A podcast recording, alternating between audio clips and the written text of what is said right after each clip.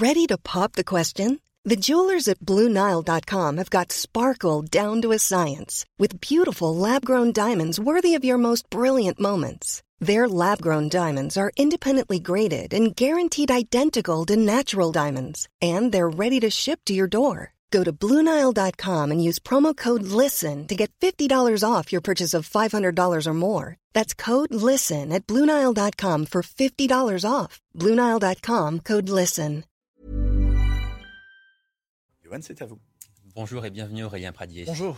Le texte du gouvernement sur le pouvoir d'achat est étudié en ce moment en commission à l'Assemblée nationale. Le gouvernement qui va débloquer à nouveau 20 milliards d'euros pour amortir le choc de l'inflation. Est-ce que vous êtes prêt à voter ce texte? Tout ce qui permettra de mieux défendre les Français, nous le voterons. Nous ne sommes pas dans une opposition euh, bête et méchante. Nous n'avons pas le projet politique du gouvernement. Nous avons posé nos conditions sur le prix des carburants notamment, sur la baisse de la fiscalité pour ceux qui travaillent et qui travaillent dur, sur la déconjugalisation de l'allocation adulte handicapé. Nous sommes en commission aujourd'hui. Je peux vous assurer qu'on bataille pied à pied pour obtenir du gouvernement ce qui nous paraît bon pour nos concitoyens. Si nous obtenons demain des avancées qui sont significatives pour les Françaises et les Français, notamment ceux qui travaillent le plus dur, alors nous voterons le texte. Là, de ce que vous avez vu, de ce qui a été présenté par le gouvernement, ça vous semble aller dans le bon sens ou pas? Il y a les angles morts, il y a des bonnes nouvelles, la déconjugalisation de l'allocation adulte handicapé. Je fais parler. partie de ceux qui Oui. bataillent sur ce sujet depuis des années. On est en passe de l'obtenir et c'est une bonne nouvelle pour nos concitoyens. Sur euh, la méthode, j'ai un vrai doute. La méthode du gouvernement, c'est de faire des chèques. Faire des chèques pour euh, mieux payer les carburants, pour mieux payer sa fiscalité, pour mieux payer l'alimentaire, tout ça n'a pas de sens. Je ne suis pas favorable, nous ne sommes pas favorables à la politique des chèques. Nous sommes plutôt favorables fortement à la baisse des impôts, fortement à la baisse de la double fiscalité, de la double taxation, pardon, sur euh, les carburants. Donc là, nous avons un chemin divergent avec le gouvernement. Les Français peuvent compter sur nous pour les défendre euh, ardemment dans les jours qui viennent. Donc vous hésitez encore entre abstention et vote pour, ce sera soit l'un soit l'autre. Ce qui est normal, puisque nous sommes en phase d'examen du texte. Une fois de plus, nous ne sommes pas dans une opposition bête et méchante à la différence d'autres. On est là pour défendre nos concitoyens. Le gouvernement qui a fait un autre geste dans votre direction. Aurore Berger, à votre place hier, a confirmé que les heures supplémentaires seraient défiscalisées jusqu'à 7500 euros. C'est-à-dire qu'on va augmenter le, le plafond. Ça, ça va dans le bon sens aussi pour vous. C'est ce que nous avions proposé. Mais vous savez, l'avantage du fait que le gouvernement n'est pas la majorité absolue, c'est qu'ils deviennent euh, politiquement euh, plus justes. Ils écoutent davantage les oppositions. Et il se trouve que c'est une vraie différence que nous avons avec les autres oppositions, d'ailleurs, nous, chez les Républicains. C'est que toutes les mesures que nous avons portées depuis des années sont suffisamment crédibles, suffisamment solides pour qu'elles puissent être reprises et appliquées. Si demain, ce que nous avons défendu pendant des années est mis en œuvre, il n'y a aucune raison que nous ne le soutenions pas. Ce serait absolument absurde. Et si le gouvernement devient intelligent, c'est une bonne nouvelle. Donc la co-construction sur ce texte, elle fonctionne avec vous? Le rapport de force, le bras de fer, oui, sûrement. Mais c'est comme ça que la démocratie doit fonctionner. Il n'y a pas de co-construction, il n'y a, pas de- il n'y a pas de deal politique, on n'a pas discuté auparavant. Seulement, on pose nos conditions, le gouvernement est d'accord, c'est très bien. Donc vous ne le dites pas clairement ce matin, mais on comprend quand même entre les lignes que vous allez plutôt a priori voter euh, pour ce texte, Aurélien Donc, tout Pradier. dépend, je vous assure que tout dépend de l'examen du texte, des lignes rouges que nous avons fixées, et nous avons aujourd'hui même les débats. Attendez que les débats aient lieu pour que nous puissions nous positionner. Toujours à propos du pouvoir d'achat, le bouclier tarifaire sur le gaz et et l'électricité disparaîtra en, en- fin d'année. Il pourrait être remplacé par des aides ciblées à destination des Français les plus modestes. C'est-à-dire que l'année prochaine, il est possible que le prix du gaz et de l'électricité soit différent en fonction de ses revenus. Pour vous, ça, c'est une ligne rouge? Totalement. C'est une folie absolue. Que le gouvernement ait cette idée est révélateur de leur ignorance de ce que sont les classes moyennes. Demain, consommer de l'énergie serait conditionné à vos revenus? Ça veut dire que si vous êtes juste en dessous du seuil qui aura été fixé, si vous êtes quelqu'un euh, qui travaille durement, juste au-dessus du seuil, qui travaille durement et qui n'est pas exactement dans les critères, le prix de l'énergie sera plus important pour vous. C'est inacceptable. Il y a des fondamentaux. Se nourrir, se loger, euh, avoir accès à l'énergie, ça ne peut pas être conditionné à vos revenus. Ce sont encore les classes moyennes qui vont payer. Et nous disons clairement au gouvernement que c'est un chemin qu'il n'est pas possible d'emprunter. Nous nous y opposerons de toutes nos forces. Alors que dites-vous à ceux qui, l'hiver prochain, euh, devront peut-être choisir entre se chauffer et se nourrir Est-ce qu'il faut maintenir pour tout le monde ce bouclier tarifaire? C'est ça que vous Bien proposez? sûr, il faut maintenir le bouclier tarifaire pour tout le monde. Il n'y a aucune raison que nous fassions une distinction entre les revenus parce que lorsqu'on fait une distinction entre les revenus, ceux euh, qui sont les plus perdants, ce ne sont pas les plus riches, ce sont les classes moyennes. C'est de cela dont il s'agit. Et nous ne voulons pas que ceux qui travaillent dur, qui sont juste au-dessus du seuil qui va être fixé, soient à nouveau les grands perdants. Mais ce, bouclier tarifaire dont vous proposez le maintien pour 2023, donc ça coûte extrêmement cher. Comment est-ce que vous financez tout ça? Parce que de la part d'un parti qui s'est toujours fait le, chantre de l'orthodoxie euh, budgétaire, cette proposition est, un peu étonnante. Non, ce ne sont pas des dépenses nouvelles, vous vous trompez.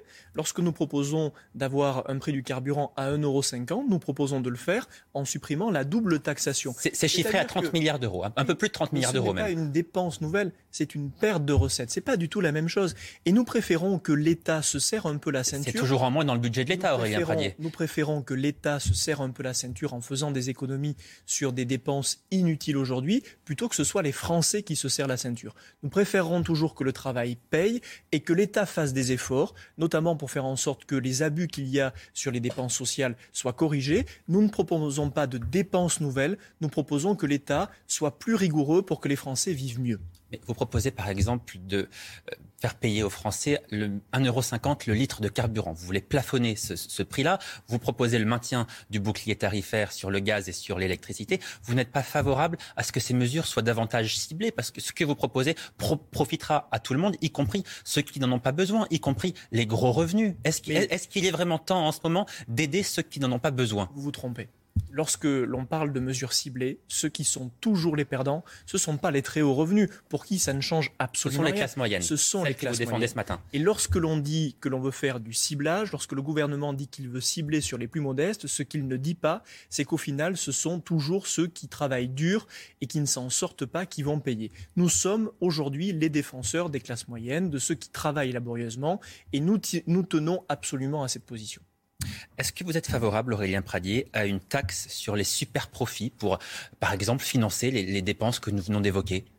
La question aujourd'hui est de savoir si certains se sont, pardon pour l'expression, gavés durant cette crise. Vous pensez que c'est le cas ou pas? Je pense que pour certains, c'est le cas. Alors quelle réaction Je pense que notamment sur les compagnies pétrolières, nous avons un sujet.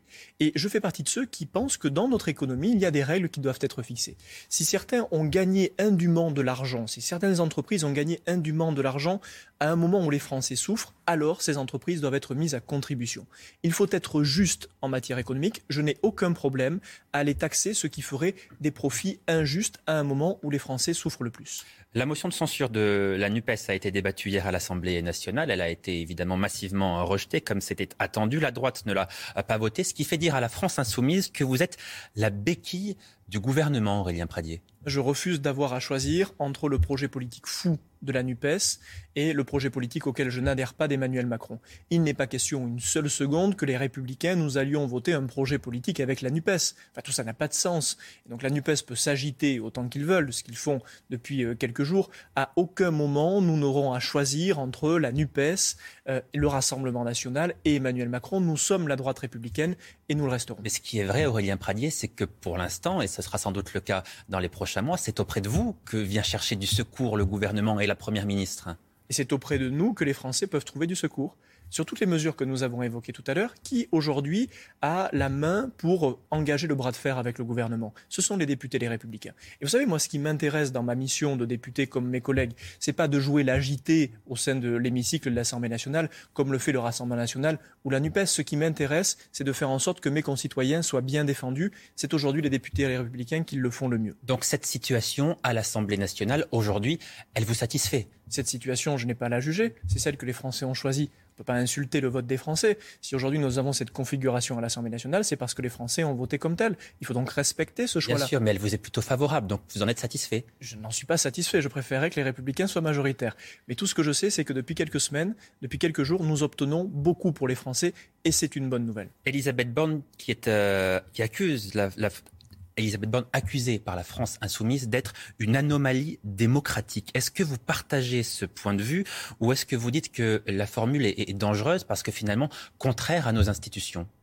Je n'ai aucun point commun politique avec Elisabeth Borne et avec ce gouvernement que je combats depuis cinq ans et que je vais continuer politiquement à combattre mais je ne déstabiliserai jamais les institutions de la République. Ce que fait la NUPES depuis plusieurs jours, depuis plusieurs semaines, c'est déstabiliser, déstabiliser les institutions de la République parce qu'ils ne croient pas à notre organisation républicaine.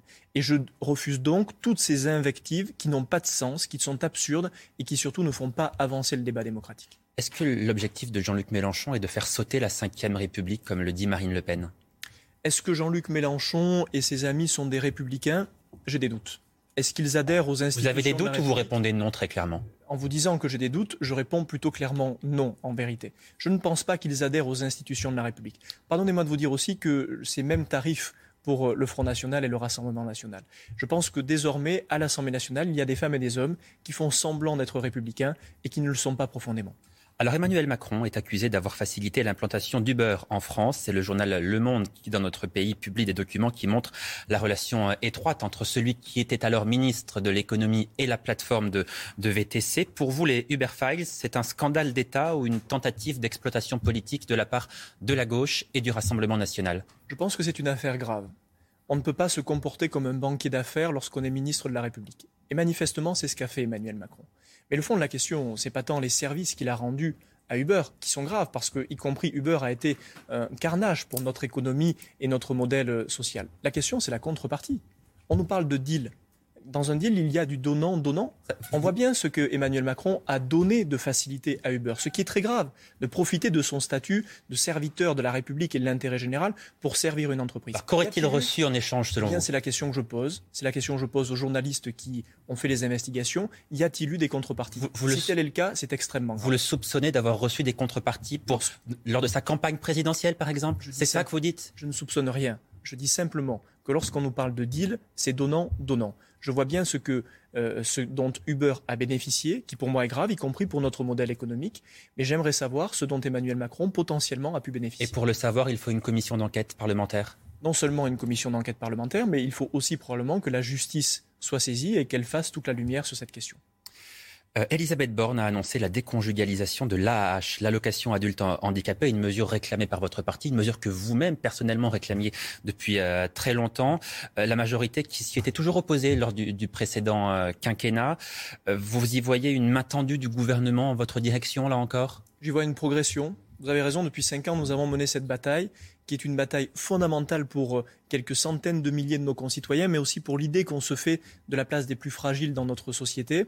Depuis cinq ans, le gouvernement s'y est constamment opposé. Nous sommes remontés au créneau et nous sommes en passe d'obtenir gain de cause. Si tel est le cas, ce ne sera pas une bonne nouvelle pour les Républicains ou pour la République en marche. Ce sera une bonne nouvelle pour nos concitoyens. Et c'est comme cela que je conçois la politique. Je précise que vous allez proposer une, déposer une proposition de loi qui, va dans ce sens-là. Elle, a été déposée. Et nous allons la débattre dans le cadre du projet de loi euh, pouvoir d'achat dès aujourd'hui et obtenir dès la semaine prochaine, nous espérons, une avancée qui là aussi redonnera du sens à ce qu'est l'action et l'engagement politique. Hier, pour la première fois à l'Assemblée nationale, un député du Rassemblement national, en l'occurrence Sébastien Chenu, est monté au perchoir pour présider la séance, présider les, les débats. Quel sentiment est-ce que ça a suscité chez vous? Aucun particulier. C'est un député de la République. Je combats. Mais, vous, mais vous, nous disiez il y a quelques minutes que selon vous, le Rassemblement national n'était pas un parti républicain. Alors de le voir monter à la tribune Je combats de toutes mes forces ce que représente le Rassemblement national. Je pense même qu'ils sont inefficaces et inutiles pour nos concitoyens. Je le dis comme je le pense. Mais pour autant, je respecte le vote des Français et je n'ai pas à euh, m'indigner de ce qu'est l'exercice de la démocratie. Ils ont été élus députés. Je les combattrai politiquement parce que je crois que les vraies solutions, c'est la droite républicaine qui les porte. Pour le reste, je n'ai pas à juger ou à m'indigner d'un acte qui est un acte et qui est un fait démocratique. Les Républicains, votre parti, éliront leur nouveau président en, novembre prochain. Est-ce que vous êtes tenté par la présidence du parti? En tout cas, on, sait que vous y réfléchissez. Vous avez commencé, vous avez pris votre décision? Non, la décision n'est pas prise. En revanche, je veux consacrer toutes mes forces le faire collectivement à reconstruire notre famille politique. Je pense que la droite républicaine a quelque chose à dire dans ce pays. Je pense qu'elle a à le faire sur les questions régaliennes, sur les questions d'autorité. Et vous avez envie de la guider, cette droite Pas seulement de la guider, de la rebâtir. Et je pense qu'il lui faut un Pour la rebâtir, il faut être à la tête du mouvement, si vous voulez la rebâtir. Il ne faut pas le faire seul. J'ai beaucoup goûté à l'aventure individuelle dans mon parcours. Je souhaite que ce soit désormais une aventure collective. J'ai devant moi un peu de temps et je souhaite avec d'autres pouvoir donner un nouveau souffle à notre famille politique. Laurent Wauquiez, lui aussi, euh, hésite. Il est un atout pour votre famille politique ou pas? Bien sûr, comme beaucoup d'autres le sont euh, aussi. Et Laurent Wauquiez a de très nombreuses qualités. a priori, il se prépare à une échéance importante qui est celle de l'élection euh, présidentielle. Et, de 2027. pour lui comme pour d'autres, dans notre famille politique, nous avons des femmes et des hommes de grande qualité. Puisqu'on parle de votre famille politique, est-ce que vous considérez que Nicolas Sarkozy appartient toujours à cette famille politique, aux Républicains? Il appartient à notre histoire, à notre passé Est-ce qu'il appartient à notre avenir? Désormais qu'il a fait un choix qui est celui euh, de rallier euh, Emmanuel Macron, la réponse est non. Euh, j'ai beaucoup de respect pour le président de la République Nicolas Sarkozy, pour son action, pour ce qu'il a fait.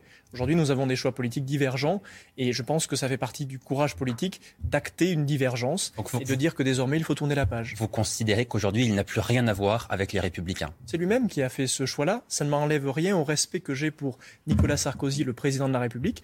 En revanche, aujourd'hui, il faut être capable de tourner certaines pages. Il est, toujours adhérent de votre parti en l'occurrence? Être, mais je vous dis qu'il faut tourner certaines pages, notamment celle-ci. En allant jusqu'à l'exclure ou pas? Non, pas du tout. Comment, pourquoi voulez-vous que nous excluions Parce que vous parlez de lui au passé. Il a été notre président de la République, ça n'enlève rien à l'histoire. Ce dont je vous parle désormais, c'est le futur. Et a priori, le futur, il s'écrit euh, avec euh, une nouvelle page et peut-être une nouvelle génération. Merci beaucoup Aurélien Pradier d'être venu ce matin en direct sur CNews. Tout de suite, la suite de votre matinale avec vous, Olivier Benkemoun.